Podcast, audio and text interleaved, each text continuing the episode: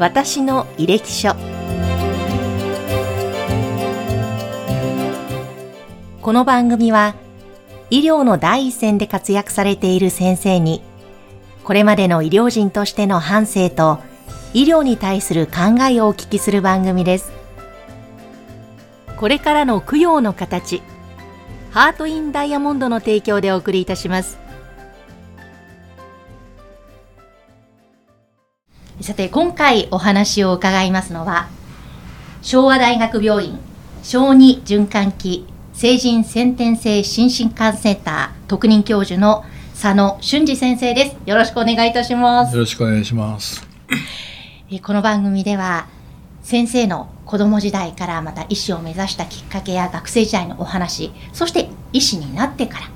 またえさらにその後のお話などえ過去現在未来とお話を伺ってまいります。よろしくお願いします。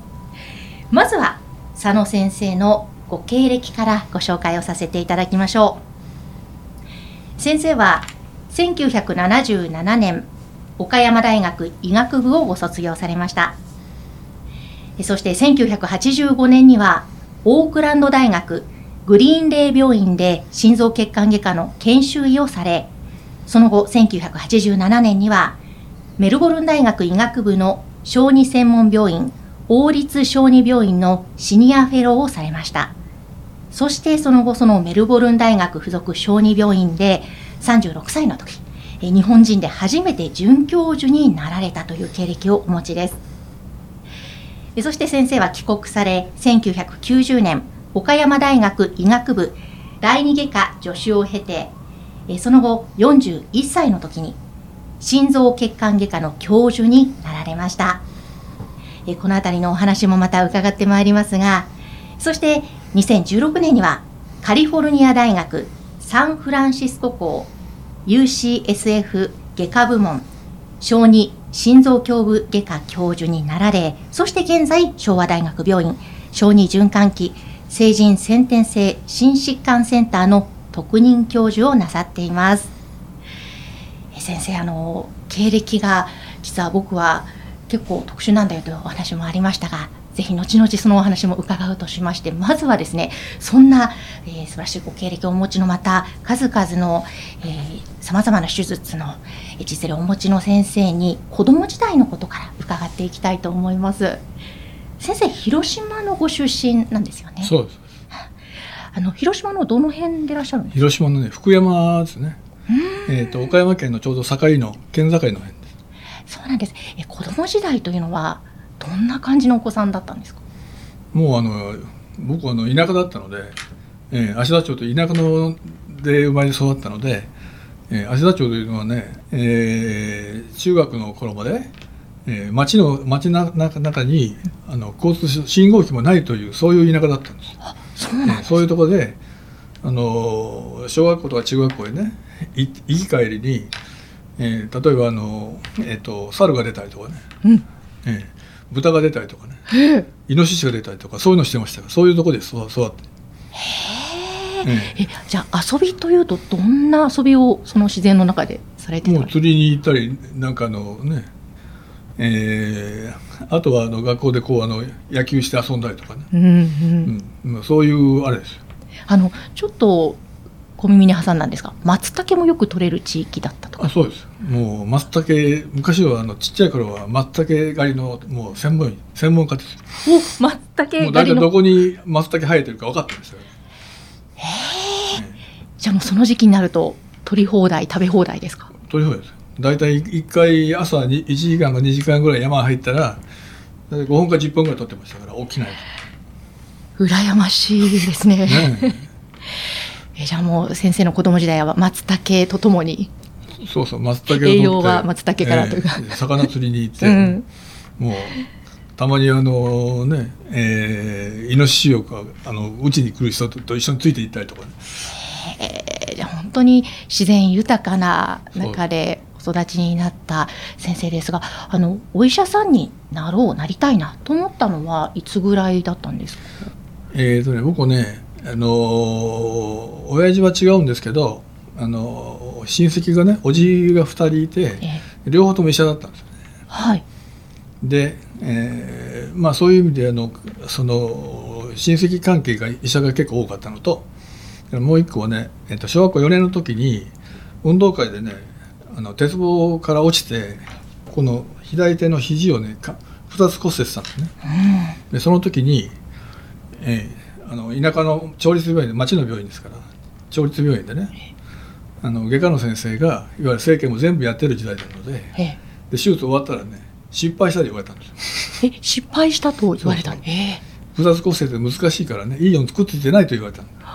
できなかったっていうんでで専門家をやっぱり呼んで整形のね専門家の先生呼んでやっぱり再手術した方がいいいいんじゃないかというんで、うん、であのおじがいたその岡山大学のね大学病院に連絡して、で木曜日に骨を折ったんだけど、うん、日日曜日にその先生に来てもらってで再手術したんです。でそれが終わってやっぱりこうねその時に清家の先生ねこう終わってからあんまり手が動かなかったんだけど、絶対に動くと言われて、絶対動きますと言われてリハビリをしてくれと。絶対動くようになるはずだからと言うんでで2か月3か月ぐらいずっとこうリハビリしててやっぱだんだん動き出したんですね、えそういうのがあってあやっぱりすごいなと思って、医者でもこんだけレベル違うんやというんでね。やっぱりこう自分が治せるような治してもらったので、えー、そういうこうねあの病気で困った人とかそういうのを治せるようなやっぱり自分も医者になりたいなというふうに思った。それが最初ですね多分。というふうに親は言ってるので。僕は分かんないんですけど、えー、うちの母親はねあのその頃からもうその、ね、医者になりたいと外科医になりたいとずっと言ってたと。で兄貴も医者なんですけど兄貴はね、えー、全然医者になりたいと言ってなかったというんですね。うんだけどまあみんなのそのその影響で医者になれなれと言うんで兄貴はなんかその半分嫌々になったらしいんです後から聞いたらね。お前は小さい時からずっと外科医になるって言ってたわなとか言ってうん、自分ではあんまり意識してないんですけどやっぱりそその頃からやっぱり医者になりたいと。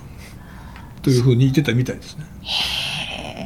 いやじゃあでも本当腕が治ってても動くようになってその後鉄棒だったり運動も普通にできるようになったわけですもんね。なるほど。きっかけは一番最初はそこだった、というところですね。えその後先生は、まあ、そして夢を叶えて医師になられたわけですがそこまでその学生時代というのは、まあ、中学高校大学ですね。そのあたりどんなことをして過ごされてたんですか？僕もあのいわゆるこうあの田舎の子ですから、ね、だからそのほとんど勉強してないですよね。うん。ええ、勉強してなくても宿題しなくても当たってからねここに行っていく間に考えたからでで,、まあ、できたんですよ。あなるほど。で福山に、まあ、福山町なのでに初めてこうねそういうのがこう町の方に出ていったらほんならね、えー、静止館高校に高校に行ったんだけど、えー、そしたらですね、えー、しばらく経ったらねこいつらみんな賢いわと。全然レベルちゃうわと思ってね。えーやっぱ町だからね、えー、頭のいい子いっぱいの集まったんですね。で田舎の大将でしょ、ね、だから田舎では天才と言われたけどもその高校に入ったらねもういっぱいで優秀なやつがいっぱいいるから、うん、えー、こいつら優秀やと思って、うん、えー、それでびっくりしたのは覚えてますよ。そうだったねじゃあそこでちょっと勉強しなきゃみたいな感じになったいやでもしてなかったですよ。ほとんど。ほとんどしてない。でえっとね高校3年の時にやっぱり医者になりたいって言うんですよ、うん、ね、だからその岡山大学がねまああのおじおじも岡山大学だったし福山言ったら大体岡山大学の先生が多かったので岡山大学に受けたいと言ったらねだから進路指導の先生が「やめなさい」って言われたんですええ落ちる。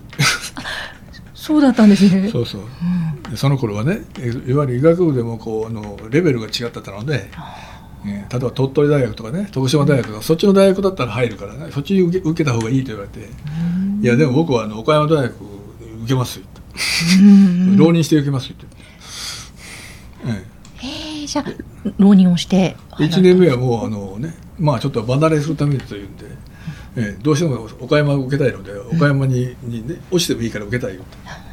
で受けて、うん、やっぱり案の定落ちて、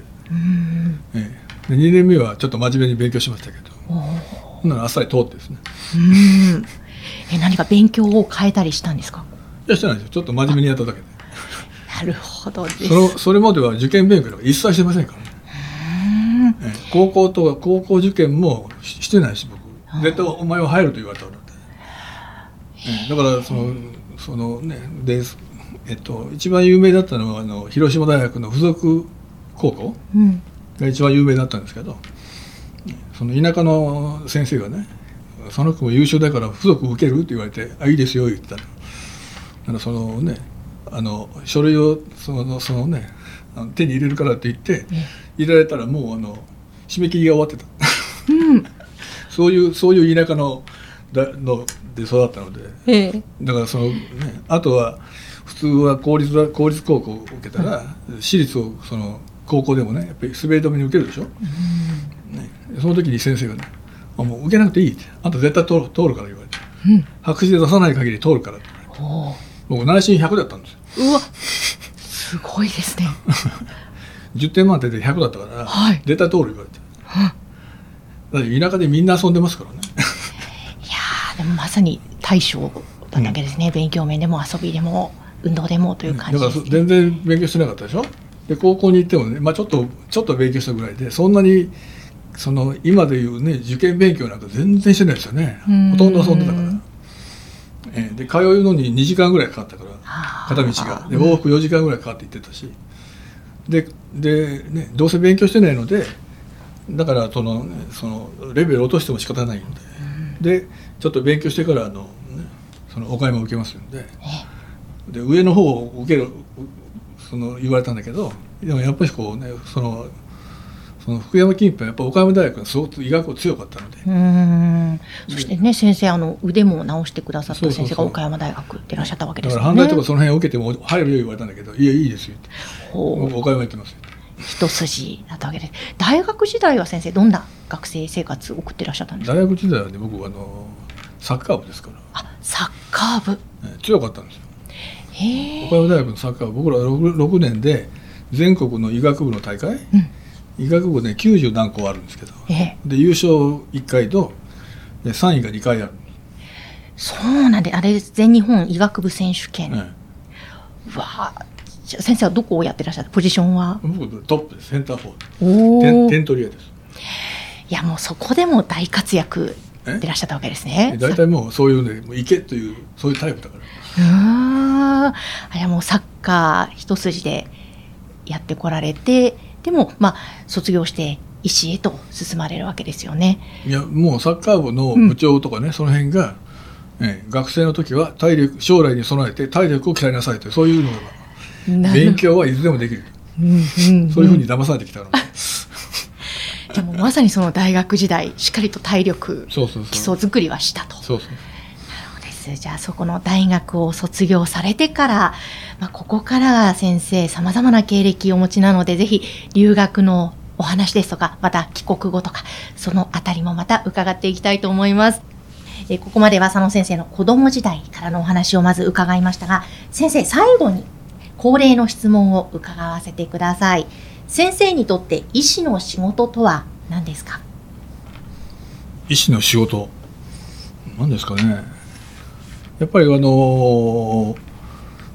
えっ、と家族にやっぱり医療関係者がね多かったせいもあってやっぱりこうあの世の中のたの、ね、ために何何かこう役に立つような仕事になりたいというのはずっと思ってました、うーん。ええ、それがやっぱし身近に医師医師が医者がいたし、ええ、それでやっぱしもうもう何も考えずに医者がで、ね、その病気の人を治したらやっぱり役に立つんじゃないかという、もう単純ですよ。いやでもその思いをね小さい頃から持ち続けてまさに夢を叶えしかもですよもう本当に心臓特にその小児心臓外科この世界では本当にもうトップを走っていらっしゃるわけなんですがあのぜひそういったお話をまた次回以降伺わせてください。今日はありがとうございました。この番組は提供 USCI ジャパン株式会社インタビュアー山口智子でお送りいたしました。